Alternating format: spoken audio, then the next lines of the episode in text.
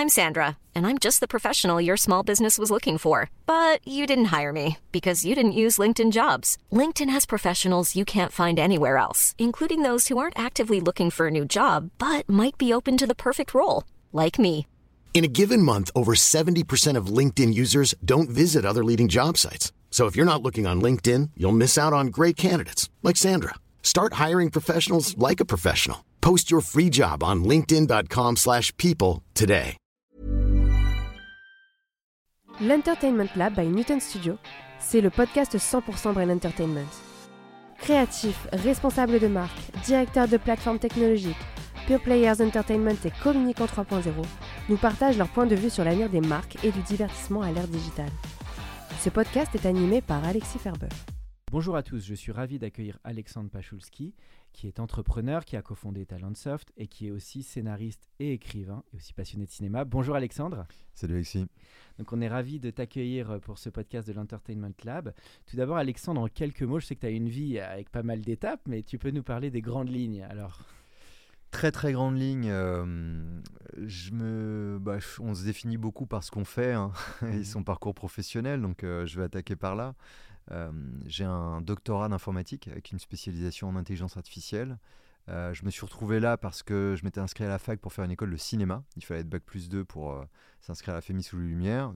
Finalement, je n'ai pas passé les concours et j'ai poursuivi jusqu'au doctorat parce que j'étais passionné par euh, l'humain et comment on fonctionnait, comment on pensait, comment on raisonnait. Et j'ai trouvé dans l'intelligence artificielle beaucoup de réponses, un peu une alternative aux sciences humaines. Et au lieu de me mener vers la recherche ou l'informatique, euh, le- les- un concours de circonstances a fait que je me suis retrouvé à créer ma première euh, boîte avec un associé à 27 ans de Mhm. conseil en ressources humaines, Mhm. euh, qui n'avait pas grand-chose à voir avec mon doctorat. Euh, ça a marché pendant 6-7 ans et quand je commençais à comprendre ce que je faisais en tant que consultant RH euh, et président de cette boîte de conseil, euh, je me suis retrouvé à, à cofonder Talentsoft et en étant cette fois-ci pas ton produit dans l'industrie du logiciel et j'ai fait ça 15 ans. Là tu avais une trentaine à peu près. J'avais c'est ça 33 ans quand on a créé Voilà, Talentsoft. L'âge du Christ. Et ouais, alors, ça n'a pas été un chemin de croix hein, pour autant, Talentsoft. Voilà, j'ai fait ça 15 ans où on a vraiment permis de, de faire grandir une entreprise à- avec beaucoup de sincérité quant euh, euh, au fait d'aider les gens à trouver finalement leur propre talent et pouvoir l'exprimer, à commencer par euh, nos collaboratrices et nos collaborateurs, mais aussi les clients.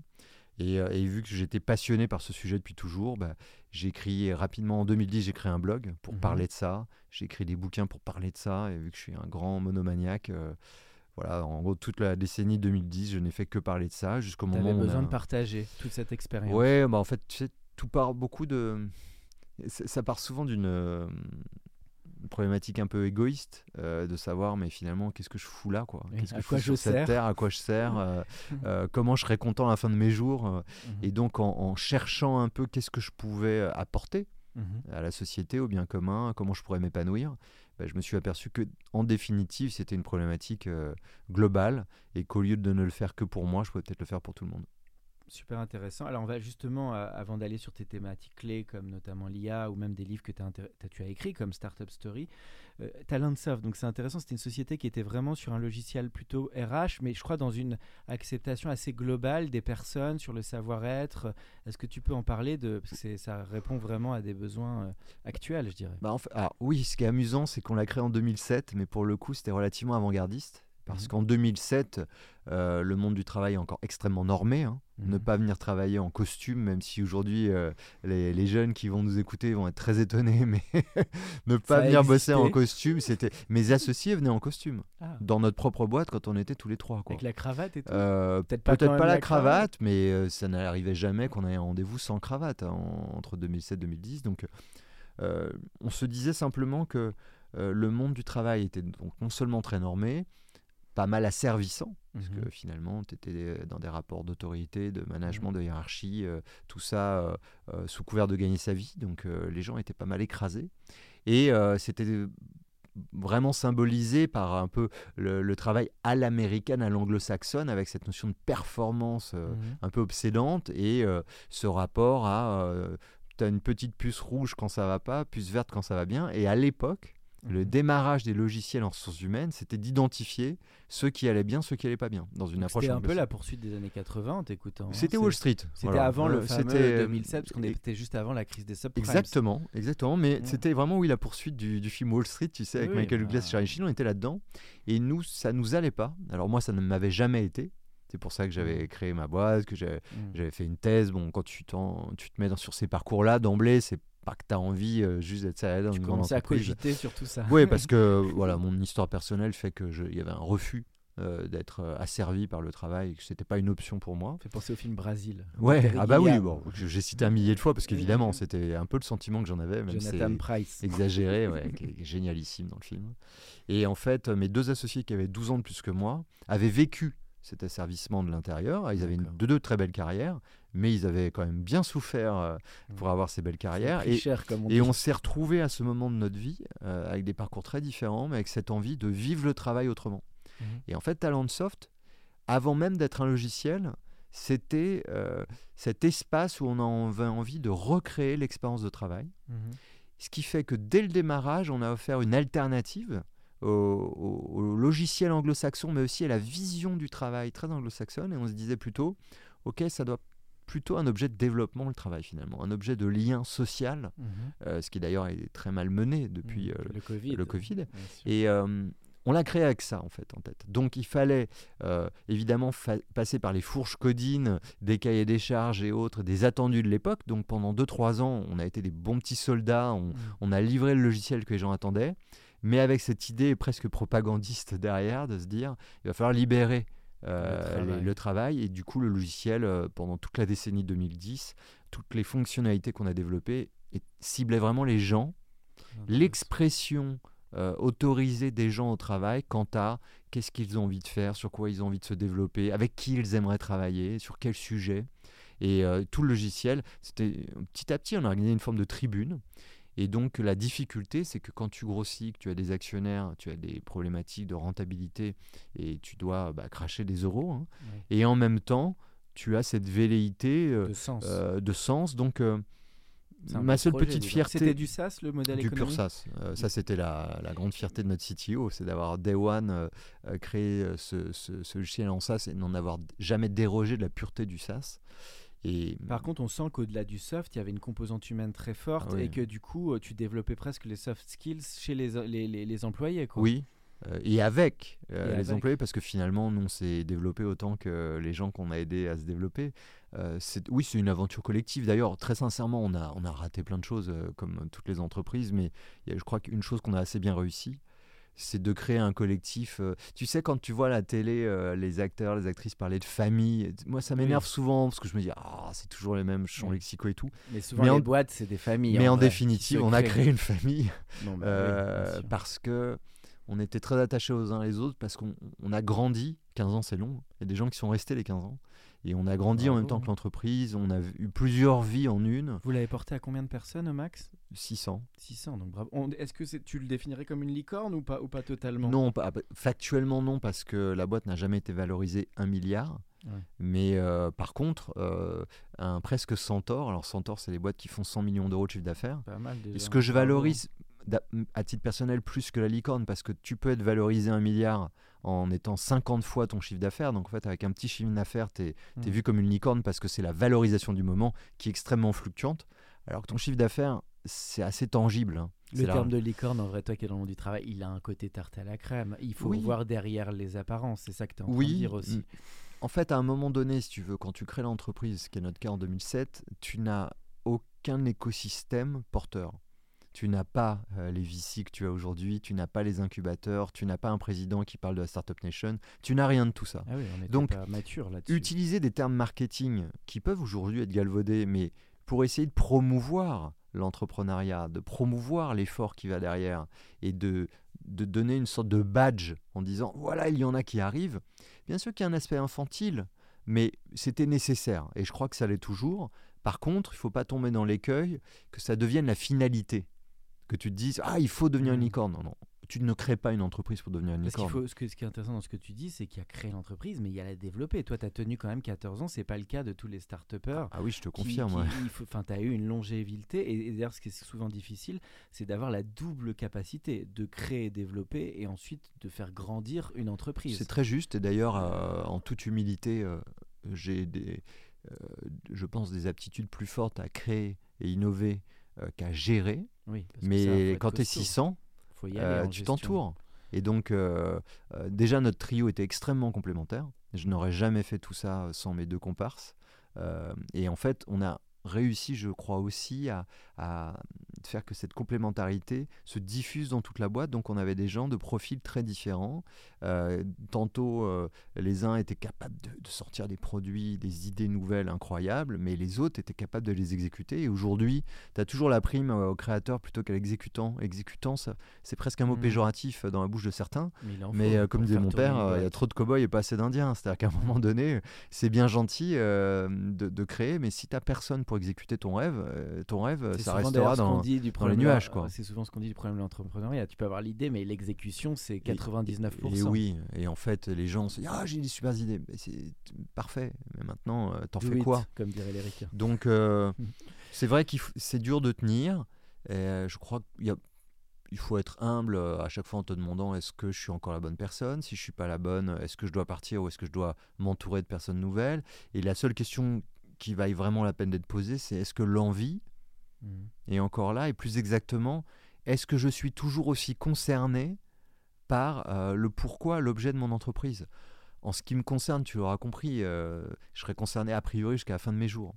Par contre, sur la modalité, Mhm. à un moment de ma vie, effectivement, est-ce que c'est par le logiciel que je peux m'exprimer le plus et que mon obsession se trouvera un peu repue Euh, Non, parce que, quand, parce que tu vieillis, tu évolues et tu as envie de faire d'autres choses. euh, euh, d'épanouissement. exactement. Alors justement, avant d'arriver dans cette nouvelle page de ta vie, le- une petite question, parce que tu as, touché des sujets quand même très actuels sur un peu le futur du travail, qui est, je trouve un, un quand même un sacré sujet après le Covid, le télétravail, enfin il y a quand même une nouvelle révolution qui est, vécue par toutes les, entreprises. Toi ayant vécu tout le cheminement de Landsoft et de tout ce que tu vois, quelles sont un petit peu les clés que tu, donnerais ou qui te semblent importantes pour finalement bah, animer une entreprise, lui donner un cap, parce qu'on sait, c'est- pas si simple. Donc, euh, qu'est-ce qui, toi, te semble important de, ayant vécu tout ça? Non, il y a plusieurs éléments. D'abord, moi, je mets toujours en avant la sincérité. Je pense que, comme je te le disais, une entreprise, c'est un marathon. hein. Donc, quiconque se dit euh, génial, euh, il paraît qu'il y a un endroit où on délivre des centaines de millions d'euros et que je vais pouvoir devenir. C'est pas le loto. hein. Donc, faut euh, hein. c'est un travail colossal. Donc, si tu n'es pas euh, sincèrement et presque candidement, j'ai envie de dire, intéressé par l'objet de ton entreprise, c'est trop dur, faut pas le faire. Parce que tu ne pourras pas supporter tous les sacrifices que ça demande, parce que ça demande un paquet de sacrifices. Ça, c'est la première chose. La deuxième chose, c'est qu'il faut être généreux. C'est-à-dire qu'en fait, tu fais pas une entreprise euh, pour toi, tu fais pour apporter quelque chose au bien commun, en fait. Mhm. Et C'est la mission, la fameuse c'est la mission. mission, mais c'est ce qui doit t'animer. Et ça amène naturellement l'envie de collaborer. Parce que, à moins d'être complètement parano-mégalo, euh, tu ne peux pas imaginer que tu y arriveras seul. Donc tout l'enjeu, Mhm. c'est, mais comme dans les films qu'on aime bien, c'est ce démarrage où euh, une équipe se crée. Et, et c'est le, vraiment, c'est le secret pour le coup. C'est comment créer une équipe avec laquelle on aura un, un- un immense bonheur de travailler Mhm. et qui nous permettra justement de donner corps à notre rêve. Et donc, euh, le, la clé, moi, je pense quand même, c'est d'être animé par le plaisir. Mhm. Parce qu'encore une fois, même l'argent, hein, si te dire je vais gagner beaucoup d'argent, ça, bien ça ne ça permet pas de se lever le matin avec l'énergie qui conviendra. C'est, tu peux le faire un moment, mais ça sera trop difficile. Alors que en t'entourant correctement, en ayant tous les matins quand tu te lèves ton rêve à l'esprit, eh ben oui, ça permet de surmonter les obstacles. Et là encore une fois, moi je fais, euh, pour ceux qui m'ont déjà entendu, euh, je fais euh, sans cesse des comparaisons avec le couple. Mais parce que ça se rapproche exactement de ça. C'est-à-dire que le couple, tu as, as la flamme initiale, c'est magnifique, mais on sait bien que pour faire durer un couple, c'est beaucoup de travail, c'est beaucoup de sincérité. Il faut être sincèrement euh, intéressé par l'autre, il faut être sincèrement euh, euh, à l'écoute de l'autre. Et si tu ne vois ça que comme une sorte de, de, de- de compromission permanente, mais ça vaut quand même la peine parce que c'est pas des couples qui durent. C'est pareil pour une entreprise, que tu sois deux ou 600, il faut avoir cette envie sincère de partager quelque chose et, et, et de le faire pour les gens. Donc pour moi, c'est d'ailleurs c'est la fin, c'est la conclusion de mon dernier livre. Ça passe, euh, c'est par pour les gens. euh, L'alpha et l'oméga, c'est les gens en fait. Tu peux faire ce que tu veux. C'est pour eux que tu le fais et c'est grâce à eux que tu vas y arriver. Donc euh, une fois que tu as dit ça, bah, quand tu dis bonjour à quelqu'un le matin, bah, c'est sûr que tu sais que tu lui dois tout. Et que c'est pas parce que tu lui verses un salaire qu'il va se donner. C'est parce que cette personne-là va sentir que oui, effectivement, je contribue à quelque chose. Donc c'est l'altérité, c'est le sens, c'est un peu l'amour de ce qu'on fait. Ça Ouais, fait et- pas- et- c'est, euh, Et comme dirait Edouard Baird, euh, pour le paraphraser dans Astérix, c'est, l'amour des gens. euh, non, je dis ça un peu en rigolant, mais parce que tu vois, je, je le dis en rigolant parce que quand tu amènes ce champ lexical d'amour dans l'entreprise, oui, ça paraît très décalé, ça paraît très euh, candide. Là où tu as raison, c'est qu'à un moment, c'est l'être humain. Ça fait penser à Montaigne, toi qui es dans la littérature. Le... J'aime bien cette phrase. Chaque être humain porte la forme entière de l'humaine condition. On Exactement. a tendance souvent à l'oublier, Ah ouais, surtout ouais. dans des contextes de tension. Et... Et quand tu Et- parlais des profils atypiques et de talent soft, il y avait cette chose sympa chez Talent Soft, c'est que bah, ne serait-ce que du fait qu'on venait de parcours différents et que moi, tu vois, je venais de la fac, j'étais en autodidacte permanent, on a donné euh, leur chance à des gens qui étaient vraiment considérés comme atypiques, atypiques voulant dire rien dans leur parcours ne les prédisposait au challenge qu'on allait leur confier. Et pour autant, Tu les as un peu, il y a une révélation Oui, à travers le oui. travail. euh, Totalement. Moi, je crois que c'est. En fait, d'ailleurs, c'est intéressant, tu vois, la réforme des retraites. Euh, je crois que je vais écrire un article d'ailleurs là-dessus, parce, parce que maintenant, je, je peux le faire vu que je suis plus dans une structure. Euh, on se pose pas la bonne question. Oui, c'est le rapport au travail. Si Moi, tu veux, trouve, on parle des euh, retraites, mais le Euh, sujet, c'est le bien la durée, mais Oui, le problème, c'est que quand on est à dire 62, non 64, alors 63 et demi, c'est pas le c'est que c'est tellement pénible que il faudrait que ça dure pas trop longtemps. Mais en réalité, regarde, les, par exemple, les gens qui écrivent, les artistes. Claude Lelouch, il va crever en faisant des films. Euh, Il n'y a pas de notion de retraite, c'est sa vie, c'est sa source d'épanouissement. Euh, Alors après, on peut objecter que certains ont le privilège mais de bien, faire ce qu'ils aiment. il faut même- l'objecter parce que quand Euh, tu es sur un bassin d'emploi pénurique, Voilà, c'est sur des travaux manuels, à, suer corps et eau, C'est corps et âme pour au 1000 travail. balles par mois, euh, oui, je veux bien qu'un guignol comme moi parle d'épanouissement, mais ça doit pas être facile à C'est entendre. pour ça que le sujet est assez complexe. Mais Oui, moi, là où je Mais re- cette personne a envie quand même de voilà. s'épanouir, a besoin quand même de s'épanouir. Donc c'est- pas, en fait, le vrai débat, c'est comment sortir de cette putain de fatalité et pas de savoir Comme si cette personne va dormir 62 ou 64 ans. Et surtout aussi la jeune génération, je trouve, et le rapport au travail, euh, parce qu'on parle beaucoup des gens en retraite, mais il y a quand même un enjeu majeur qui est la- génération entre 20, 25 et 40, qui est celle quand même qui va financer tout ça.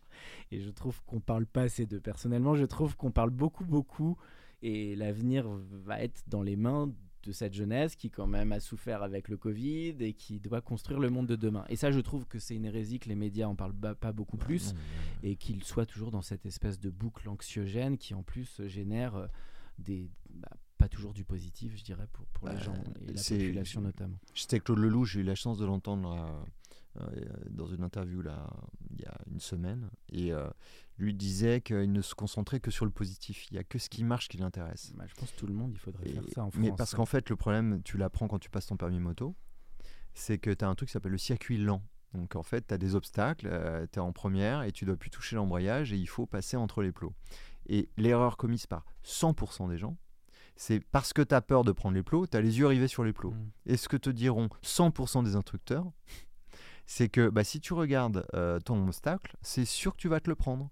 Parce que ton attention étant à 100% concentrée là-dessus, tout ton corps, ta moto va y aller. c'est la peur quoi. Et vu que la télé, la les France. médias, c'est 100% de peur, comment tu veux que les gens développent des rêves, de l'espoir, des envies Où est la chaîne de l'envie? Où est la chaîne des bonnes nouvelles? Où est la chaîne de ce qui fonctionne? Où est la chaîne des gens qui réussissent? C'est là où il devrait y avoir la rébellion en France Mais aujourd'hui. c'est vrai. C'est que c'est vrai que moi je vrai. partage ton point de vue que ce qui mine la France, qui est quand même un magnifique pays où il y a quand même des forces vives très fortes, c'est que cette négativité euh, prend le pas. Et pourtant, on n'est pas le Bangladesh, on n'est pas des mais pays non, qui sont beaucoup très- plus en difficulté. Et je trouve que c'est malheureusement cet état d'esprit en train de prendre le dessus. Et et il y a des gens qui devraient pas pas se laisser faire là-dessus. Sans aller dans du politique, du social et du machin. Mais après, il y a aussi de l'éducation. Et, et- Ah oui, et je ça, pense que difficile. quand euh, tu prends l'école finlandaise qui apprend aux enfants à être oui. heureux nordique est très et à savoir comment ils vont pouvoir développer ce bonheur dans leur vie, euh, on peut pas en vouloir à des gens aujourd'hui euh, de râler et de ne pas avoir d'issue. Parce que voir des issues, construire des solutions, en fait, on devrait apprendre ça à 3 ans. Moi, honnêtement, j'en ai rien à foutre que mon enfant euh, apprenne euh, le sac de Charlemagne et des Vercingétorix. Je pense pas que ça l'aidera à être heureux dans la vie. quoi. Euh, ce qui m'intéresserait, c'est quand il va pas bien, Mhm. parce que il- forcément qu'il ira pas bien, on, on aide l'enfant à, à décrypter pourquoi il va pas bien, qu'est-ce qui lui a pas plu, et, et quand est-ce qu'il se sent bien, et du coup comment il pourrait revenir à cet état-là. Mais en fait, si tu apprends ça à 3 ans, t'as pas les gens dans la rue aujourd'hui. Parce qu'ils vont dire, ok, donc ça nous va pas, donc voilà ce qu'on va proposer. Mais là, aujourd'hui, tout est miné parce que on rebond. nous apprend pas C'est la à- résilience, le rebond et bon, après on, nous apprend rien finalement de, de, de- de cette construction du positif. Et quand on a ce Ah, Il y en a discours-là, quand même qui apprennent. Je faut pas il y a- Moi, il y a eu certains profs qui, toi, mais- Il y a certains profs qui m'ont quand même marqué, et heureusement, et on n'en parle pas souvent, parce que souvent on parle de l'école, euh, des vertus négatives, mais heureusement qu'il y a des professeurs qui Bien existent sûr. encore, qui sont un peu des piliers d'ailleurs, et qui peuvent ramener ça dans les écoles, et, euh, mais on valorise pas assez tout ça. Mais comme tu as des super managers, comme des super entrepreneurs, comme tu as des super salariés, comme tu as des super tout. Il y a plein de Mais gens bien, euh, parlons-en. Parlons-en Euh, plus. surtout. Parlons-en et ne parlons pas de celui qui a harcelé euh, pour la millième fois, parce qu'on sait qu'il y a ce problème de harcèlement. Est-ce qu'on sait qu'il y a des gens aussi qui font des choses formidables? Donc euh, Exactement. il y a, Bah, il y a un problème écoute, d'équilibrer, quoi. Il faut équilibrer un peu, quoi. Bah Alexandre, en tout cas, on est assez raccord sur toutes les valeurs et, et des visions. Alors, on va sur la deuxième partie du podcast qui, bah, qui va être aussi tes écrits, parce que je sais que tout ce que tu as appris, finalement, tu l'as aussi transmis euh, dans des livres avant d'arriver aussi vers le scénario et ta passion du cinéma. Euh, donc, il y a eu trois livres hein, de mémoire. Il y a eu Startup Story, les deux autres, il y a l'IA, un livre sur l'IA, Génération IA, ouais. Génération IA, et le troisième unique. unique. Voilà, ah, on va faire un exercice un peu pitch. Dis-nous un peu chaque livre, pour ceux qui ne les ont pas encore lus, le message que tu, qui en découle pour toi. Alors, Unique, c'est simple, c'est que on parlait du bonheur. Comment espérer être heureux un jour euh, alors qu'on ne se connaît pas? Pas mal. Et on peut se retrouver à 35 ans, on n'avoir aucune idée finalement de ce qui nous rend vraiment heureux et de ce que l'on pourrait faire pour être heureux. Donc unique, c'était euh, en quatre chapitres euh, comment essayer de trouver sa singularité. Génération IA, c'est- c'est vraiment l'IA pour les nuls. hein.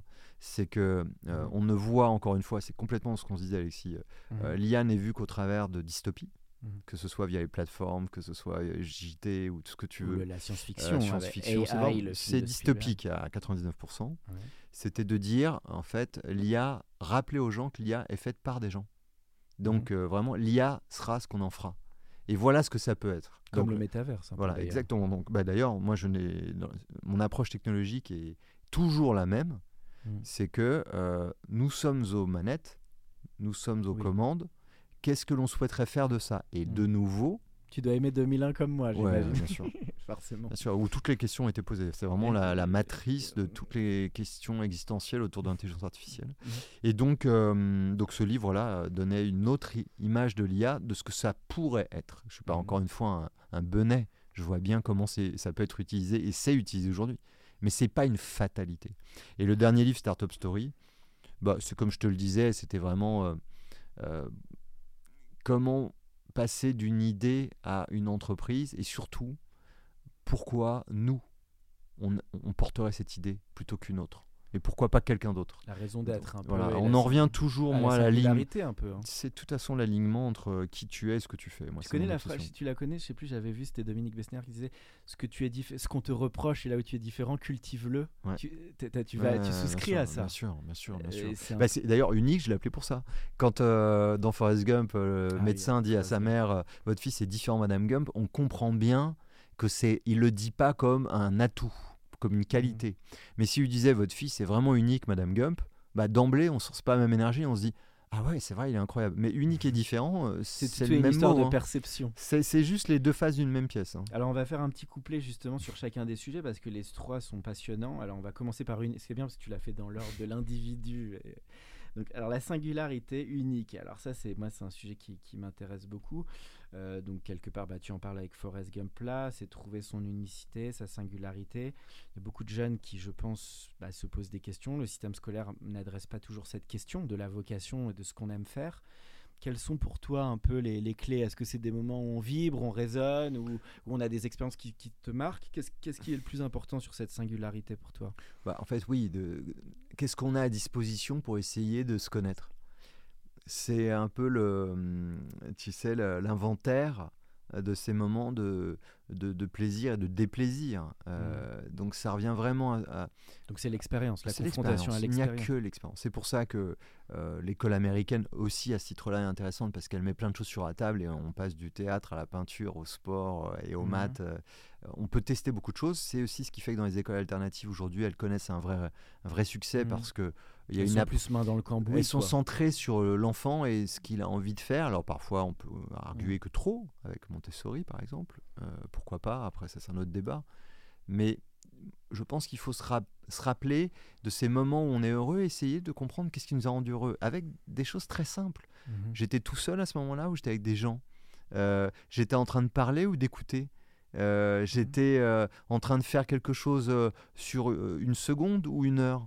Et en fait, petit à petit, on va se dire, ah bah moi finalement, j'ai l'impression que je m'épanouis plus quand.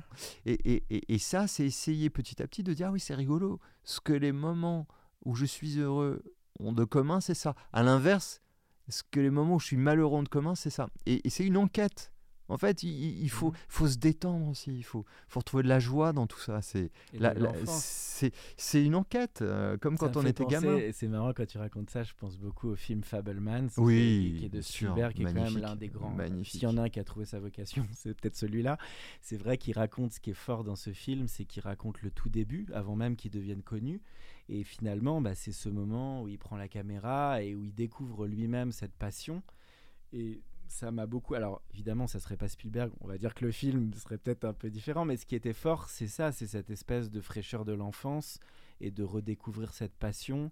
Et même à travers la famille, des choses très intimes. Oui. Et, alors, ce qui est intéressant, donc sans déflorer le film dans Fableman, justement, c'est le rapport euh, de Spielberg avec son père, qui ne voit euh, dans toutes ces histoires de cinéma qu'une forme de, de tocade euh, mais il ne prend absolument pas ça au sérieux. Et donc ça, c'est une des difficultés de notre société aussi, c'est que... Euh, Comment je gère le regard des parents et de l'entourage J'étais plutôt pas mauvais à l'école. Donc voilà, euh, ça va, les profs étaient super sympas avec moi et tout allait bien. Et puis ben, mon, mes, mes copines ou mes copains qui étaient super forts en gym ou en dessin, les profs les regardaient comme si, bon, bah, de toute évidence, ils allaient rater leur vie parce la que deuxième route du carrosse. Forcément, si t'es pas bon en maths, tu pourras pas être heureux plus tard. C'est très français ça? Oui, pas mal. Oui, alors après ça se retrouve dans d'autres pays, mais euh, il y a quand même un peu une spécificité française euh, là-dessus. Mais aussi parce que l'école a changé après la Deuxième Guerre mondiale et qu'on a formé des gens à des métiers, plus euh, les gens à être des citoyens. Et donc à partir de ce moment-là, bah, les, métiers valorisés, ils demandent d'être bon en maths et tu rétro-ingénières tout et tu te dis, bah, si t'es bon en dessin, tu vas rater ta vie. Et en réalité, ce qui est intéressant, c'est de te dire, ah bah ouais, non mais t'es super bon en dessin. Donc toi, de toute évidence, je vais pas à tout prix essayer que tu sois bon en maths. Par contre, comment tu peux devenir un très bon dessinateur? Et ce que j'expliquais aux gens aussi chez Talentsoft, parce que ce que je dis, c'est pas valable, nos auditeurs, ils n'ont pas trois ans, donc euh, là, je prends cette euh, illustration-là, mais en fait, c'est pareil à 10, 20, 40 ou 50. Euh, quand on va choisir son travail, son métier, on n'a aucune idée de ce qu'un métier revêt vraiment. Moi, moi j'étais patron produit. Imagine, quand j'étais gamin, tu crois que je voulais patron produit? Ça n'existait pas, je savais pas ce que c'était. Par contre, je savais comment j'étais heureux ou pas heureux. Et du coup, il faut essayer, faire mmh. deux choses. D'essayer de repérer vaguement les industries, les métiers, les secteurs, les équipes où on se dit, tiens, là, je pense que mais, je vais pouvoir avoir les comportements, les sujets de discussion, mmh. euh, qui sont plutôt ceux dans lesquels je me sens bien, et, et là, plutôt pas. Et ensuite, la deuxième chose à faire quand on occupe ce fameux métier, sachant que c'est jamais comme on imagine, on a le droit de le transformer un peu. Mm. Et donc selon le fameux pivot. Mais ouais, non mais, mais si tu veux euh, des patrons produits, il y en a autant qu'il y a de patrons produits. Moi, j'ai été le patron produit qui me permettait de m'épanouir et à Talentsoft de grandir. Donc tu me demandais aussi ce qui est important dans le monde du travail d'aujourd'hui, c'est surtout surtout surtout de ne pas perdre la boussole collective. Parce que c'est génial que moi je suis bien quand je télétravaille, je reste chez moi en pantoufles et mais c'est avec les autres qu'on est heureux quand même Tu sais Ouais, alors, il y a eu une stat là-dessus. hein. Tu sais d'Harvard qui disait que, alors je sais pas si tu souscris, mais que c'est quand même la qualité de ton interaction avec les autres qui fait une source de bonheur. Alors après, pas unique, tu vas me dire oui, mais il y a des l'épanouissement. introvertis, Ah il y a oui, y des, ça, il y a des-. Moi, je, moi, je, le- mon paradoxe, c'est que comme tu peux peut-être le voir depuis une heure, on est ensemble. euh, je m'épanouis vraiment dans les relations humaines, mais je m'épanouis vraiment aussi à être Dans enfermé la- des heures chez moi, à ne parler à personne, euh, Oui. à écrire. Donc en fait, on- n'est pas heureux que d'une manière. La vrai. seule chose, c'est qu'il ne faut pas oublier que c'est bien rare, sauf quand on est écrivain justement, euh, de pouvoir être payé sans le faire pour les autres et avoir besoin des autres. Et même écrivain a besoin des autres, en réalité, il le fait pour les autres. Donc en réalité, il faut, il faut pas oublier qu'on doit quelque chose aux autres. T'as De- vu l'histoire de l'ikigai là que j'ai Oui, retrouvé bien sûr, ça, Euh, c'est parce que je c'est au cœur du ça. Je trouvais ça intéressant. le- le- on est, il y a être doué, il y a ce que le monde attend, euh, qui- le- où le monde a besoin de toi, et le troisième sujet, Il y en a c'est ce- est-ce que vous aimez? Redis, Et un redis. quatrième, Ça, c'est ce que j'aime faire, Voilà, ce que j'aime faire. ce que je sais faire, J'aime. ce qui est différent, Savoir. euh, ce dont le monde a besoin Ouais, et ce pourquoi je peux être payé. C'est pas mal ça. hein. C'est magnifique. Euh, Et, c'est au milieu de tout ça que les Japonais disent on se trouve ton ikigai. Ouais. Et c'est super intéressant. Ouais, Entre le être, faire et avoir. Moi, Ouais, je trouve les trois, verbes clés. Et en fait, il y a vraiment cette composante de ce dont le monde a besoin. Tu vois, je reviens sur l'histoire du télétravail. Moi, je pense que on a le droit de tout faire euh, tant qu'on se pose la question est-ce que je ne pénalise pas euh, quelqu'un? Cette question, il faut se la poser. Et aujourd'hui, je trouve. Alors, moi, je suis pas inquiet de ce qui est en train de se passer. pour trouver un juste milieu, il faut passer d'un extrême à l'autre. Donc là, aujourd'hui, il y a un rééquilibrage. Les gens se disent ok, le travail, c'est plus là pour me faire souffrir. Donc, je, je plie le travail à mes exigences. Et voilà comment moi, je suis heureux. Mais ça va peut-être un peu trop loin entre Ça nous. va, ça va forcément trop loin, mais il faut ça à un moment donné pour trouver encore une fois cet Ah oui. équilibre. C'était peut-être un- c'est comme un élastique. C'est nécessaire. Pour moi, c'est Il nécessaire. y avait l'élastique très d'un Euh, côté voilà. en 2007 Donc là, et là un- ça va de l'autre côté. c'est too much, Et ça va revenir mais c'est nécessaire. Et le milieu, c'est de se dire, ok, moi, je suis bien comme ça, mais qu'est-ce que les autres attendent de moi? Et comment je peux contribuer? Et quand on va se poser ces deux questions, de comment je suis bien, mais comment les autres sont bien, tu vas voir que le juste milieu, on va le retrouver naturellement. Le problème aujourd'hui, c'est que cette peur euh, contracte les gens. Et quand les gens se contractent, ils ont tendance à se replier sur eux-mêmes et, et à moins penser aux autres. Donc c'est pour ça, je ne vais pas faire de digression à deux balles sur la politique, mais c'est pour ça qu'il y a quand même un fort retour des populismes. Mais dans le monde du travail, ça se voit très clairement aussi par, bon, moi, voilà ce qui compte pour moi, euh, les autres, je m'en fous un peu. Il y a un phénomène que je vois un peu trop comme ça, qui me, voilà, qui me Il perturbe faut un peu plus collectif. Il faut rééquilibrer, il faut jouer plus Il faut collectif. quand même. penser nord de l'Europe et que quand on prend Ouais. ces décisions, il y a toujours une équipe qui est impliquée et une Ben oui. activité, c'est la responsabilité finalement. Alors, alors, il y a, il y a- il la responsabilité. Ça tombe bien. Euh, Il y a un, quelque chose- un truc qui s'appelle le manager. Le job du manager, Oui. c'est de créer ce collectif. Oui. Ah, Alors, le manager ou la manageuse aujourd'hui, Ouais. il a des sacrés enjeux par rapport à avant. il, est, Bah, il doit être un, il doit avoir des capacités. C'est une vocation là, c'est un sacerdoce. Non, c'est ça le truc. C'est qu'aujourd'hui, il faut être éleveur de champions, il faut être le Didier Deschamps des, des entreprises. hein. Ouais, en fait, le truc c'est qu'avant, on te, te laissait penser. Bon, d'abord, c'était la voie de la réussite. hein. Si tu manageais, euh, ta réussite était totalement euh, corrélée, indexée sur le nombre de personnes que tu manageais. Donc euh, déjà, euh, l'étymologie de manager, j'ai appris. hein. ah non, vas-y. Ménager. C'est pas manage réussir, c'est ménager. Et ça, Ah c'est, ça veut hein. dire pas mal de choses, je trouve. Surtout aujourd'hui. Surtout aujourd'hui. ouais. Non, le but c'est de créer une alchimie. C'est très très très compliqué. Ça n'est plus, parce que ça n'aurait jamais dû être, hein, mais ça n'est plus euh, avoir des galons parce qu'on a été bon dans un job et du coup pouvoir cravacher euh, les autres et les faire bosser plutôt que, euh, que soi. Euh, l'archétype du manager qu'on a tellement moqué justement dans la pop culture, euh, qu'on a vu dans le principe de Dilbert et The Office et tout ce que tu veux, c'est ça. C'est ok, j'ai gagné mes galons, maintenant je vais faire bosser les autres. Là, c'est l'inverse. C'est manager, C'est se mettre au service des gens. C'est un un- alchimiste. C'est de l'alchimie. créer la mayonnaise, comme on C'est de l'alchimie. Euh, C'est un truc de magie hein, aujourd'hui quand même d'y arriver. hein. Bon, Alexandre, très intéressant. Donc ça, c'était le premier couplet sur la singularité. Euh, alors, on va parler d'un deuxième couplet plus technologique, qui est l'intelligence artificielle, dans lequel tu, c'est marrant, tu es, tu es tombé là-dedans finalement assez tôt, hein, Ouais. avant qu'on parle de chat GPT et tout ça. Ouais. Euh, le, le- là aussi, en, en- en quelques mots, les, alors tu en as, donc je vais essayer de lancer le- la conversation. Tu dis un truc intéressant. Tu dis finalement cette IA, c'est pas du tout cette espèce de côté science-fiction complètement euh, digitalisé, désincarné. C'est finalement quelque chose qui est très subjectif et qui peut être aussi au service de l'humain.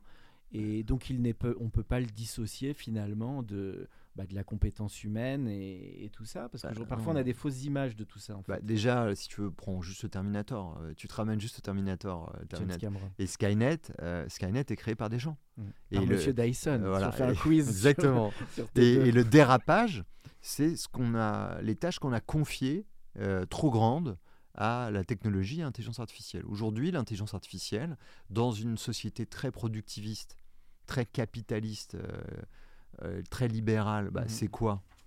Bah, C'est un moyen de faire euh, plus d'argent euh, plus vite. Et donc oui, effectivement, tu peux remplacer des gens au travail qui n'iront pas faire la grève, tomberont pas malades, n'ont pas de salaire d'ailleurs. Bon, moi, je ne suis pas persuadé que c'est pour ça qu'on ait créé l'IA, pour se tirer une balle dans le pied et remplacer des gens, parce que de toute façon, ce qui est drôle, c'est que les concepteurs eux-mêmes seront remplacés, puisque ChatGPT aujourd'hui peut développer du code. C'est intéressant ce que tu lances là sur l'histoire de la productivité parce que moi je trouve qu'il peut y avoir un écueil de vouloir tout automatiser parce que, et derrière il n'y a plus de notion du service client. Voilà, bon, Par ça, exemple, non mais c'est vrai que c'est ce qu'on vit parfois, notamment Oui. dans des aéroports ou des magasins. Je sais pas comment tu vis le truc, mais moi je me dis, mais c'est c'est pas du tout le futur de l'humanité d'enlever des briques servicielles qui font qu'à un moment tu es content d'un service et qui sont quand même la raison pour laquelle les gens payent et sont satisfaits. Oui, Donc, alors je trouve le- que ça c'est encore un autre sujet, c'est le côté cost killing à cause de l'automatisation ou de. Mais regarde les. Là, si tu veux, tu te ramènes 100 ans en avant avec les temps modernes de Chaplin Mhm. euh, et la troisième révolution industrielle. Bah, finalement, le discours est le même. C'est à chaque révolution industrielle, on se dit qu'est-ce qui va se passer pour l'humain? Moi, je, veux- je voulais juste avec ce livre rappeler deux trois choses. Donc, d'abord, c'est fait par l'humain, Mhm. pour l'humain. C'était fait pour nous. Mhm. euh, pour euh, nous supporter dans nos tâches. Donc moi, ce que je rappelle simplement, hein, c'est que l'intelligence artificielle étant faite par les gens, peut être faite pour les gens, et pour les gens, ça veut dire que on va essayer de voir ce qui est pénible justement dans, dans notre travail, ce qui est pénible dans notre société, et on va essayer de réduire les frictions avec des algorithmes qui seront capables de prendre des décisions euh, un peu plus de façon plus autonome Mhm. que euh, ce qui est le cas aujourd'hui. Ça euh, c'est la part sympa. Ça veut dire mais, on va permettre. c'est la part qui est à notre portée Voilà. c'est la part qui, là, ça ne dépend que de nous. Et, et en réalité, ça fonctionne déjà. C'est-à-dire que tu prends l'IA, on va prendre, faut pas partir dans les grandes théories, il faut prendre Oui, petits exemples. Des petits exemples. Voilà. Spotify, Mhm. c'est terrible. Pas mal. Netflix, c'est terrible. L'IA nous enferme dans nos goûts. Faux. Moi, je peux te dire que j'écoute de tout sur Spotify et que je regarde de tout sur Netflix. Mhm. Bah, l'algorithme me propose de tout. Maintenant, si tu es cet acharné de science-fiction, bah, c'est sûr que l'IA va faire quoi? T'enfermer encore plus dans la science-fiction en allant te rapatrier tout ce qu'a trait à la science-fiction. Mais la réalité, c'est que c'est même pas de l'IA. C'est de l'algorithmie euh, vaguement avancée, mais même pas tellement. Comment tu l'as défini d'abord l'IA L'intelligence artificielle. ah, Il y a deux types d'intelligence Ouais. artificielle, mais sans entrer dans les grandes théories pour le coup. L'intelligence artificielle, c'est euh, le fait que, au lieu de coder euh, les commandes qui seront exécutées par un programme, Mhm.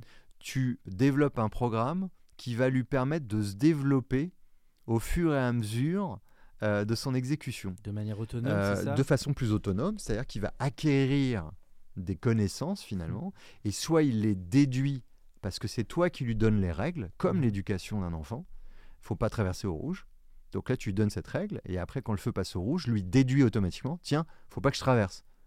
Mhm. donc ça, déjà, tu lui as donné une autonomie Mhm. un choix comme un enfant. Donc ça, c'est une partie de l'IA, c'est l'IA dite symbolique.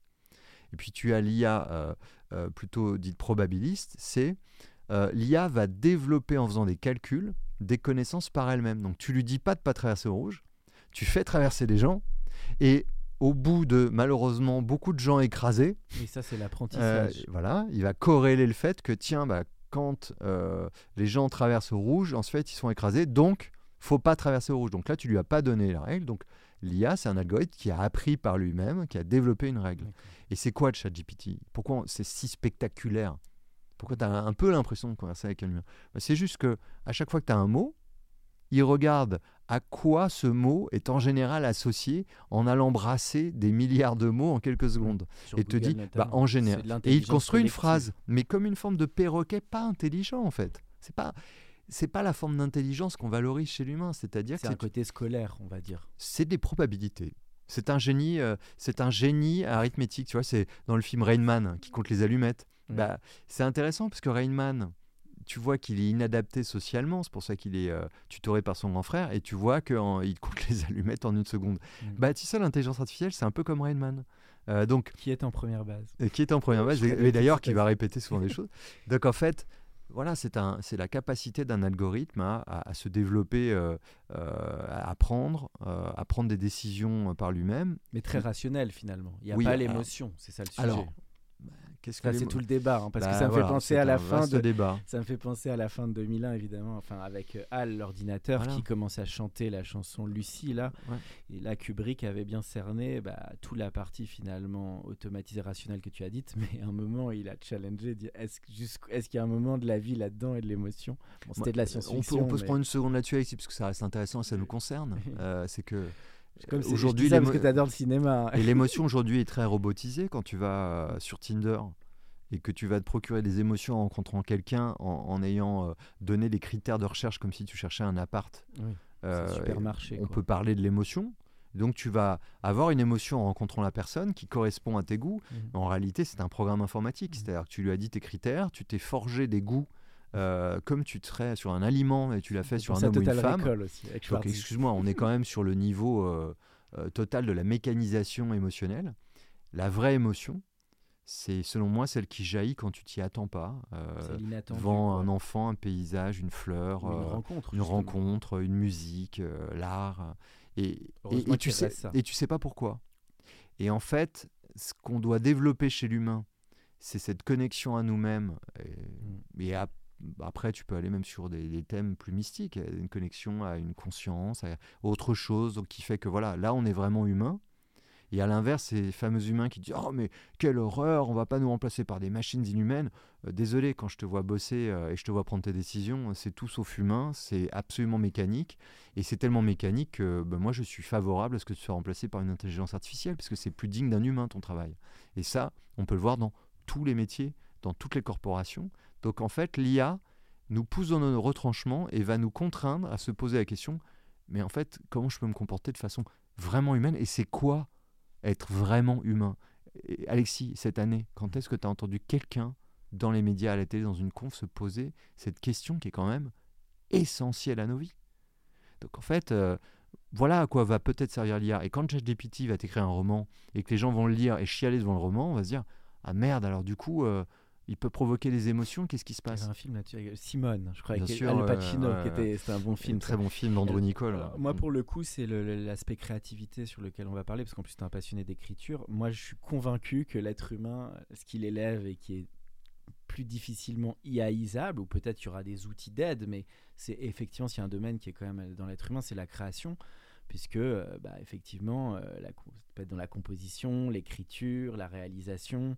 Euh, il faudra toujours un talent humain ou une, une, un- une- alors tu vas peut-être me dire ça dépend de la brique du métier euh, et de enfin je sais pas si tu souscris à ça que Oui, l'IA est une espèce d'outil d'aide mais que dès qu'on rentre dans la pure euh, création artistique mais du vrai artistique pas de l'artistique comme tu dis un peu complètement robotisé il y a quand même heureusement il reste ça, ça que Écoute, je, vais te, je vais te donner un exemple concret aussi. Moi, j'ai écrit un, un- même pas un scénario là, mais vraiment un synopsis euh, en travaillant avec ChatGPT, comme un collègue, d'accord ok et en lui posant des questions. Qu'est-ce que tu penses de ceci Est-ce que tu crois que cela Comment on pourrait faire machin?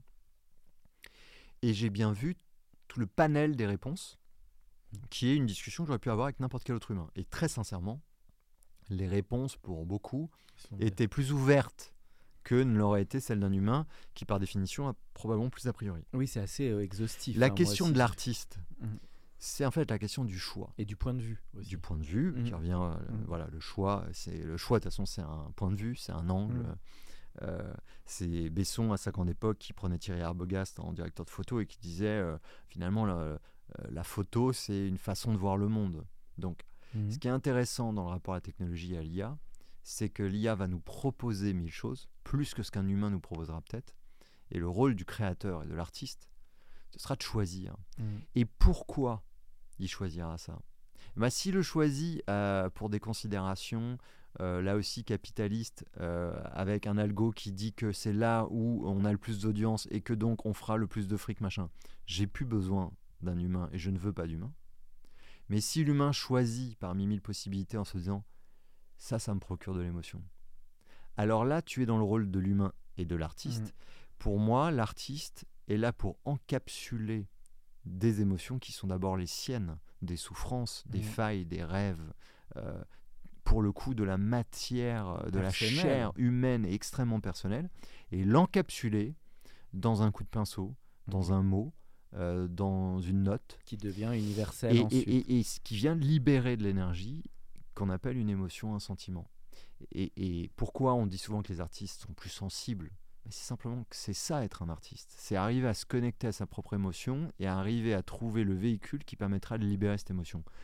Alors oui, effectivement, je ne crois pas que l'IA puisse jamais le faire pour une bonne et simple raison, c'est que l'IA est aujourd'hui mécanique Mhm. n'a pas de conscience, n'a pas de chair. Mm. Euh, maintenant, je me fais l'avocat. soulevait Stanley une fois de plus. Mais je me fais l'avocat du diable.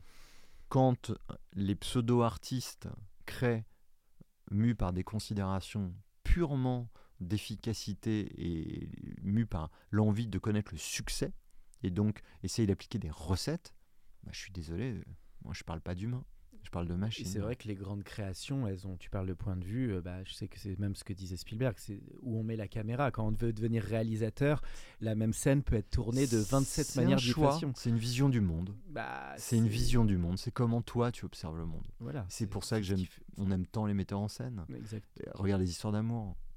Il y en est une a- histoire de point de vue. Les histoires d'amour, on en a raconté des milliers. On n'a pas besoin d'une mille et unième. Et c'est vrai que je trouve Mais une- pourtant, Et il y a une prime, je trouve aussi à l'originalité, parce qu'on voit tellement de trucs en ce moment que quand il y a quelque chose de vraiment original, moi par exemple, je pense à Triangle of Sadness que j'avais trouvé Ouais. fort, même surtout au cinéma maintenant, euh, je- on le voit tout de suite. Enfin, c'est-à-dire quand il y a quelque chose qui est singulier, qui est un peu authentique, qui est finalement pas totalement, comme tu dis, mécanisé, parce qu'aujourd'hui aussi le problème des séries, même si j'adore euh, Netflix, Amazon et tout, c'est qu'il n'y a pas tout le temps de l'originalité aussi. mais bien sûr. Et, du coup, on valorise d'autant plus, je trouve. Mais tu as le même le- pourcentage de déchets tout le temps. C'est juste que vu qu'il y a plus de séries produites, euh, il y a plus de déchets et quand même plus de séries de qualité aussi sur le nombre.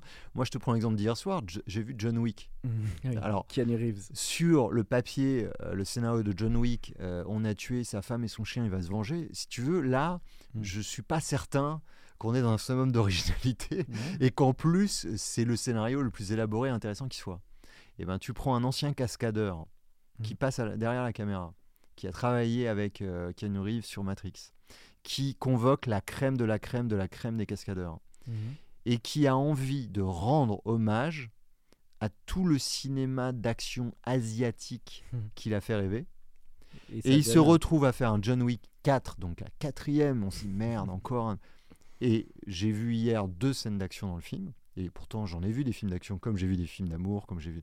Je n'ai jamais vu ça. Ah bah ça donne envie. J'ai jamais vu ça. Je vais aller le voir. pense. Une scène, je déflore rien, mais la scène de l'Arc de Triomphe, bon, j'avais pas vu euh, Mm. jamais une scène d'action de ce type-là. Et la scène suivante, il trouve une, une façon de filmer la scène d'action. Et Pourtant, Dieu sait qu'on en a vu hein, des films. Mm. Je n'avais jamais vu une scène d'action filmée comme ça, un peu comme Matrix, tu vois, jamais Mhm. vu. Donc, ça veut dire que tu peux prendre le truc, pas le plus intéressant qui soit, Mm. et archi vu, Et, Et qui est un malgré et un tout, peu casse-gueule en plus. euh, et tu vas poser la caméra, comme tu le disais, à un endroit où, ah merde, bah, finalement là c'est intéressant. Mm. Et ça, C'est magnifique. Alors après, les gens disent, euh, aiment, aiment pas John Wick, peu importe, on s'en fout, hein, c'est une illustration, mais Oui, pour dire qu'il n'y a rien de.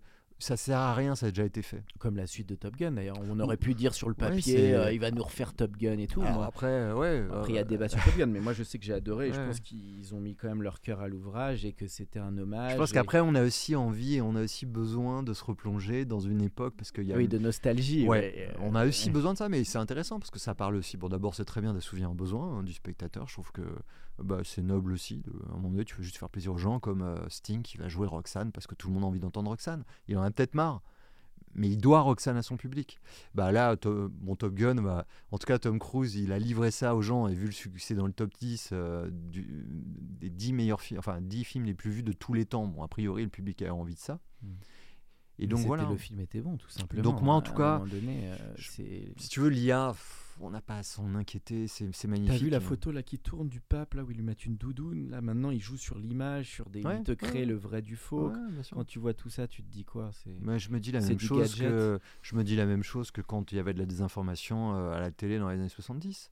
C'est juste qu'il y avait moins de chaînes, il y avait moins de désinformation, il y avait moins de gens qui regardaient, mais la désinformation, c'est un phénomène qui a toujours existé. Il est juste aujourd'hui amplifié par la foultitude de moyens à disposition. Donc je me dis ce que disait euh, euh, Umberto Eco, euh, simplement, il faudrait apprendre à discriminer l'information, et ça s'appelle juste l'école. Mhm. Et donc, est-ce qu'on doit avoir peur de ChatGPT? Mais Dieu merci, on a ChatGPT pour arrêter d'apprendre des conneries par cœur. Par contre, qu'on nous apprenne au milieu de toutes les conneries que va nous sortir l'IA, euh, comment distinguer le vrai du faux? Ah bah là, moi, je retourne à l'école. hein. Mhm. Il faut revenir sur les basiques Ben et, oui, et les donc, euh, fondamentaux. quoi. Voilà ce que j'en pense. Il faut juste s'éduquer. Bon, bah ça c'était toute la page IA euh, qui était super intéressante. Et donc en quelques mots sur Startup Story, donc les, t'en as un petit peu parlé au début sur Ouais, bah, Talentsoft, J'ai eu envie, si tu veux, de, de raconter euh, euh, sous forme très très très partiale d'ailleurs euh, l'histoire de Talentsoft par le prisme humain. sur vraiment le thème, c'était pour les gens, par les gens, grâce aux gens. Et donc j'ai abordé neuf chapitres. Mhm. comment on démarre, comment on développe la boîte, comment on recrute, comment on crée une culture, comment on fait des levées de fonds, comment on clôture une histoire. Donc neuf chapitres avec à chaque fois bien, six euh, sous-sections et euh, toujours sous le prisme d'illustration, de références pop culture aussi comme toujours, parce que c'est un langage commun euh, plutôt que des, des trucs académiques ou élitistes. Et puis l'idée c'est finalement J'en avais un peu marre euh, que les gens voient l'en- l'entrepreneuriat comme le nouvel Eldorado, c'est-à-dire que Mhm. autant c'est une vraie possibilité pour quiconque est énervé par quelque chose, a envie de réparer Mhm. quelque chose, a envie de développer quelque chose. Et, et c'est bien qu'aujourd'hui, euh, ce soit plus facile de le faire. Je suis hyper heureux de ça. Autant je suis hyper énervé de me dire euh, que par rapport à la, moi qui ai 48 ans, bah, il y a 20 ans, quand les gens voulaient se faire du blé, euh, ils allaient se former en finance et ils partaient à la City en disant que c'est là où ils se feraient le plus de blé le plus vite possible. Aujourd'hui, l'alternative, c'est l'entrepreneuriat. Non. Oui, C'est un mensonge Ça d'abord. reste compliqué. C'est un mensonge. Donc Mhm. d'abord, euh, c'est dommage pour les gens. S'ils croient ça, ils vont être déçus. Et en plus, c'est un peu salir euh, quelque chose parce que le l'entrepreneuriat, c'est une responsabilité. C'est tu prends un problème, tu dis je vais apporter une solution dessus. Tu dois quelque chose aux gens. C'est une responsabilité euh, pour tes clients, pour les gens euh, que tu vas recruter, pour puis même pour toi quoi. Mais là, une vie c'est court. Euh, tu vas pas passer euh, 10 ans à un truc dont tu te fous en fait. Et en plus, ça, ça marchera pas. Donc j'ai voulu bah, partager un peu ce- Non, cette intéressant. vision-là. Euh, étant administrateur à France Digital, tu, j'ai plutôt à cœur de, de pousser les gens à entreprendre, mais pas pour les mauvaises raisons. Alexandre, on arrive dernière partie du podcast. Alors, on a parlé un peu en filigrane de tout le podcast de ton autre passion qui est du- le cinéma, l'écriture. Donc aujourd'hui, tu te destines vraiment à l'entertainment. C'est qu'est-ce qui t'intéresse, toi, dans ce monde de l'entertainment et où est-ce qu'on peut un petit peu innover, tu penses? On en a un peu parlé, des plateformes, tout ça. En quoi tu, à quoi tu crois là-dedans? Bah déjà, ce qui m'intéresse, euh, ce qui m'a toujours intéressé, c'est de raconter effectivement des histoires pour storytelling. partager. Pour partager, et, je me rends compte, moi, là, j'ai fait deux scénarios de Laurent et, une bible de série. Je ne fais que parler de la même chose qu'unique. hein. C'est comment Mhm. euh, trouver sa voie, hein, finalement. Mais, mais Ah oui, c'est ton sujet, mes, mes trois projets ne parlent que de ça. Et je commence sujet. à me dire que je devais écrire que là-dessus. Mais Tu bon, dois être- Ah tiens, je vais te lancer un film euh, que tu dois adorer, je suis sûr. Jerry Maguire. Oui, Et- oui, et bien forcément sûr. qui parle et de ce les. Billy Elliot, les Jerry Maguire, les Walter Mitty, tous ces films qui parlent finalement des, existentiel un peu. Oui, complètement, complètement. Donc, euh, donc ça, pourquoi je le, je le fais? Bah, C'est juste une modalité pour moi qui est aujourd'hui plus ouverte et beaucoup plus épanouissante pour moi aussi. hein. Il y a toujours une part d'égoïsme finalement. Euh, donc euh, c'est une façon de partager qui me correspond mieux aujourd'hui. Et ce- la façon d'innover, bah, je pense qu'il y a des innovations euh, à tout craint. D'abord, il y a des innovations dans les formats, on le voit bien. Euh, c'est vrai qu'aujourd'hui, c'est très, très, très ouvert. Alors, tu, Mm. euh, tu, tu- tu prends Bref, bah, ils ont innové euh, euh, avec une minute 30. Tu prends les 8 x 30, les 6 x 52. Donc, il y a des Mm. formats euh, qui permettent de raconter des choses différentes aujourd'hui. Donc, plus récurrent, Euh, plus voilà, adapté aux nouveaux médias. la plus- façon de consommer, bah, on en est plutôt euh, qu'au début, à mon avis. Euh, et puis en plus, la technologie va permettre des expériences différentes. Donc je pense que, par exemple, les casques 3D vont probablement amener des formes de spectacles différentes. Ce qui ne va pas changer, ce qui ne doit pas changer pour moi, donc je vais revenir sur Startup Story, c'est que ces, euh, ces modalités-là ne doivent pas être des nouveaux leviers euh, euh, financiers en se disant super, j'ai trouvé un moyen, un nouveau relais de croissance, je vais pouvoir gagner des thunes comme ça. Tout ça, à mon avis, doit être au service d'une histoire et d'émotions. Et il faut se poser systématiquement la question, que ce soit la technologie, de la plateforme, du format, qu'est-ce que j'ai envie de raconter et pourquoi, comme l'entrepreneuriat, c'est pareil. Pourquoi c'est important pour moi? Pourquoi j'ai passé deux ans, trois ans de ma vie sur un film?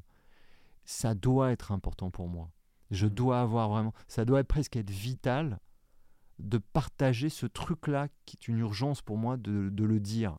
Et donc, si tu veux, ce qui ne changera à mon avis jamais, qui existe depuis euh, l'aube de l'humanité, mm. dans le fait de raconter des histoires, c'est de, de donner, euh, d'éclairer euh, des chemins et de partager des émotions. Et la technologie, à mon avis, va permettre aujourd'hui encore plus de possibilités pour le faire. Donc moi, voilà, je suis plutôt techno-progressiste. Hein. T'aimerais réaliser aussi ou plus le scénar avant tout? Écoute, euh, moi je crois que c'est très très très très dur déjà d'écrire un bon scénario. Donc T'as jamais euh, fait de réal encore non, non, non, non, À date, j'aimerais déjà, script, déjà, écrire, écrire, écrire pour devenir, euh, prétendre un jour être un très bon artisan. Sur du long et de la série, les deux, Vraiment tout. Vraiment, ça, j'ai pas de sujet là-dessus. La réalisation, ça me passionne pour toutes les raisons qu'on a évoquées, hein, sur la vision du monde. Mais il faut pas cumuler les challenges. Donc je verrai ça. Si j'ai le sentiment qu'à un moment donné, il n'y a que moi qui pourrais poser la caméra comme ça et que ce serait plus long de l'expliquer et que ça a un intérêt de la poser ici et que, et que, et que, je le ferai, mais je, suis encore très très loin de cette réflexion. C'est tes scénaristes que tu admires beaucoup, donc euh, ce sont lesquels? Je crois que tu aimes beaucoup sauter, tu es très éclectique finalement, il y a du sauter. Oui, alors c'est vrai que là, tu vas citer les gens de la nouvelle vague, c'est vrai que tous les Truffaut, Chabrol sautaient, euh, euh, Melville écrivait pour beaucoup leurs leur scénarios et donc raconter des histoires euh, éminemment humaines. Hein. Sauter, c'est le scénariste du quotidien, quoi. Oui, les choses de la vie. Alors, même son titre le dit.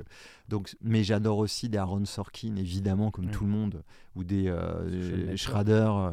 Euh, voilà, quand tu écoutes Schrader faire ses mm. masterclass, qui t'explique Taxi Driver qu'à l'époque, c'était une métaphore Mm. sur son état d'esprit, sur son vécu, mm. sur le fait de se sentir isolé, sur de, voir le monde, euh, le Vietnam. Et, tu te dis, et, à la fin, et à la fin de la journée, ça se transforme en une histoire d'un mec qui conduit un taxi. je veux dire, en fait, c'est il y a 12 niveaux métaphoriques tu derrière. Tu savais que Schrader, il, était, il, testait toujours son histoire, il racontait, il racontait sur les gens. J'ai vu aussi cette masterclass. Ah, j'adore ce truc. Et, quand il sent qu'il y a un truc, euh, là, là je le note. Parce que toi, es quelle école T'es plutôt, tu laisses couler ou t'aimes bien avoir ta story et ensuite tu balances Parce qu'il y a plein d'écoles là-dessus. Moi, j'ai plutôt tendance à cadrer. Euh, c'est-à-dire que j'aime bien poser des jalons. En, je vois là, à chaque fois, je fais à peu près pareil. C'est euh, en fait d'abord vraiment, c'est qu'est-ce que j'ai envie de raconter? J'ai écrit beaucoup de chansons. J'ai écrit euh, peut-être 200 chansons dans ma vie aussi. Et à chaque fois, c'était qu'est-ce que j'ai envie de dire? Donc ça part toujours, toujours, toujours de qu'est-ce que j'ai envie de dire. Ensuite, c'est de me dire, bah, ce serait quoi la meilleure structure pour le raconter? Donc je pose vraiment des jalons, mais très, très, très grosses mailles. Et après, je me lance. Mais je suis pas du tout euh, dans le côté. Euh, euh, je, me, pose le matin, j'ai aucune idée de ce que je vais faire, je laisse couler, puis au bout de trois semaines, je me dis tiens, qu'est-ce que j'ai fait? Non, je suis pas comme ça. Je dois avoir trop peur, je dois être trop, contre le fric probablement. D'accord. Alexandre, alors on est dans la toute fin là. Le, les goûts que tu as en termes de, alors une ou deux BD. Alors on a parlé beaucoup de ciné. ça peut être une ou deux, un ou deux films, un ou deux séries et une BD ou une musique qui te, qui t'ont toujours marqué. Écoute, je vais te citer euh, pêle-mêle, euh, quand c'est pas les films, parce qu'on était un peu dans le, dans le cinéma, euh, des films comme Eternal Sunshine of Spotless Mind, qui est pas mm. si vieux que ça, de Gondry. Ah oui, c'est un super film. Voilà, pour moi, il y a tout. Il y a la forme, le fond, les questions existentielles, la BO qui est incroyable. Mm. la, la chèvre, je peux te citer ça en même temps, qui est le summum du summum pour moi de l'écriture de comédie, qui, qui montre à quel point c'est de l'orfèvrerie. Mm. La comédie, c'est la précision à la seconde au mot de trop ou de pas assez. Ah, Weber, il est et Weber là-dessus, euh, c'est euh, donc euh, on parlait des scénaristes, un scénariste exceptionnel. Tu le mets au-dessus du dîner de con, la chèvre? Ah oui, oui, c'est super bien foutu le dîner de con, mais déjà à cause de la réalisation, je trouve que c'est mieux, beaucoup mieux réalisé. Et, mm. après, oui, mais c'est aussi, je l'ai vu quand j'avais 10 ans. il y a mille raisons pour lesquelles je préfère la chèvre. Après, euh, si on te parle de, on se parle de, de, BD, alors moi je suis pas un énorme consommateur de BD, j'ai vraiment les BD de mon enfance avec les, euh, les Gaston, Astérix, mmh. Tintin, où là je les ai toutes bouffées. Et sinon, euh, des BD comme L'Incal, évidemment, sont très intéressantes. Tout ce qui a trait à Métal Hurlant aussi. Mmh. Force sont, Univers. Sont, des BD voilà, qui, dans la forme de Bilal, sont très très très puissants, mais avec très politique. Voilà, ça c'est c'est ce qui m'intéresse dans On la va BD une en fait. pensée aussi pour Nicolas Barry parce qu'on l'a Oui, pas, bah, bien on- on l'a pas cité, Bien sûr. mais sur Qui- ses forts univers. et Exactement. il Et est- qui il est écrit- ton partenaire dans la production. Exactement. Je me suis associé à son endroit, euh, chez Temple Pictures avec Nicolas qui fait aussi beaucoup de BD. Je hein. pensais à lui quand on était dans cet Tu as tout à univers, fait raison. comme il a un sacré univers débordant. Donc c'est vrai que la, la BD, les, euh, ou Jodorowsky, voilà, ça Jodorowsky, euh, euh, le moine blanc, c'est- bon, il y a des choses vraiment euh, très très fortes chez, chez, chez Jodorowsky. Et après en musique, si tu veux, je suis euh, beaucoup beaucoup beaucoup moi dans la mélancolie. Euh, donc c'est vrai que je suis très folk anglais. Là actuellement j'aime beaucoup Nick Mulvey. Euh, mais j'aime vraiment la, la folk anglaise, ça me, ça me touche, ça me, ouais, ça, ça m'émeut énormément. Euh, mais j'aime aussi euh, le jazz, j'aime les groupes comme U2 qui ont bercé euh, mon enfance, j'aime les groupes français comme Baden Baden, j'adore, je vois un culte à Albin de la Simone qui est un poète Ah oui, Lassie. extraordinaire et qui manie pareil les mots et les émotions de façon incroyable. Et puis, euh, tu vois, à côté de ça, euh, Leonard Bernstein, euh, j'écoutais récemment tout ce qu'il faisait avec Gustave, Ma- il reprend Gustave Mahler et c'est incroyable. Magnifique. Euh, je suis fan de trip hop parce il a que fait là, la dans le genre. de Sur les quais, Léonard Bernstein. ouais, ouais, ouais. avec, euh, Marlon Brando. Euh, Bernstein, c'est un génie lui aussi. euh, euh, donc, en musique, à chaque fois que ça véhicule même chose, des émotions. C'est vrai que je suis plutôt dans les choses mineures, mélancoliques. euh, T'as vécu à l'étranger, t'en as pas parlé Non, non, non, j'ai énormément en voyagé, D'accord. euh, mais c'est ce qui fait énormément rire tous les jours autour de moi. Euh, je suis né à Boulogne, je vis à Boulogne, j'ai ma boîte à Boulogne. t'écoutant, je me disais, il a vécu en Silicon Valley. Non, non, mais par contre, j'ai- beaucoup, beaucoup voyagé depuis tout jeune. Mais alors, il n'y a pas plus sédentaire que moi euh, sur le lieu de vie. Les Quoi. trois pays qui t'ont le plus marqué en rapide, ça serait lesquels? Un, c'est une super question. Euh, le Vietnam, Ouais. euh, sur l'énergie, euh, l'histoire, la résilience. c'est un pays qui est, pff, qui est- qui est phénoménal. J'adore les pays scandinaves, donc je vais Oui, peut-être. senti dans tout ce que tu as dit sur l'éducation. c'est vrai que bon, que ce soit la Suède, le Danemark, ce sont des pays qui, qui me touchent beaucoup. Puis après, euh, l'Italie, parce que j'ai aussi la moitié de ma famille là-bas. Et, et à l'inverse, euh, cette, je sais pas, cette séduction euh, à Mm. l'italienne, il y, a- il y a vraiment un, un- un Latine, côté de épicurien incroyable où le moindre truc est raffiné. euh, Profite là-bas. hein. euh, donc voilà, c'est vrai que oui, Suède, Italie, euh, c'est assez loin. Euh, le Canada aussi, j'aime beaucoup, beaucoup. Montréal, c'est vraiment un endroit où je pourrais vivre. Un bon compromis entre le monde anglo-saxon et l'Europe. Ok, intéressant, Euh, donc, pays, hein, voilà, mais- cultivent de l'art- un art de vivre euh, tout spécifique. C'est ça qui est intéressant. Et pour avoir découvert aussi la Tanzanie euh, très récemment, en fait, ce qui est touchant dans, dans- dans ces endroits-là, c'est quand on rencontre justement des gens qui vont te hum, parler le même langage que toi, mais où tout est différent. Mhm. Et quand tu arrives à connecter comme ça, euh, ou que tu voyages avec des gens en te disant, euh, tu, tu- vraiment tu connectes sur ce qui compte pour toi, et tu sens bien que ce soit la forme, le fond, euh, rien, rien n'est pareil. Ça te réouvre les chakras, ça te pète un peu tes cadres, et ça te, c'est un cadeau qui t'est fait De pour revenir et, relire tout différemment. Et c'est bon, voilà, c'est l'intérêt des voyages, quoi. Et, et toute dernière question, Alexandre, c'est le conseil que tu donnes à un ou une jeune qui veut se lancer aujourd'hui bah, dans l'entrepreneuriat notamment, ou la création? On va mettre les deux. C'est c'est vraiment d'arriver de faire euh, mettre 100% de son énergie, pas sur ce qu'on va faire, mais sur vraiment l'identification de ce, ce que l'on a besoin de dire. C'est Mhm. vraiment ce que l'on a besoin. Ça doit partir de là. Ça, ça semble égoïste, hein, et ça l'est sûrement. Mais il doit y avoir ce côté, si je le fais pas, je, je peux, je peux, je peux pas me lever, quoi. Je peux pas, je peux pas avancer, je peux pas vivre, je peux pas vieillir. J'ai- besoin euh, de réfléchir, d'exprimer, de, De de faire, malaxer, de, d'évoluer. Ouais, c'est et vraiment, tu vois, sur l'histoire, je reviens juste là-dessus, mais une histoire, c'est juste qu'à un moment donné, ça te libère, c'est très cathartique. hein. Et je Mm. crois que voilà, quelqu'un qui veut entreprendre comme quelqu'un qui veut Créer. euh, créer, c'est ça doit être ça doit pour moi, c'est très cathartique. Ça, ça- ça doit te faire du bien, et c'est parce que ça te fait du bien que ça fera du bien à des gens euh, aussi. Merci beaucoup, Alexandre. C'était un vrai plaisir de t'avoir lors du podcast. Merci à toi, Alexis. Pour ceux qui sont encore avec nous, merci de nous avoir écoutés. Pensez à aller mettre une note au podcast dans la section notes et avis sur Apple Podcast. Cela nous ferait énormément plaisir et nous permettrait de continuer à faire grandir ce podcast consacré au Brain Entertainment. À bientôt pour un nouvel épisode.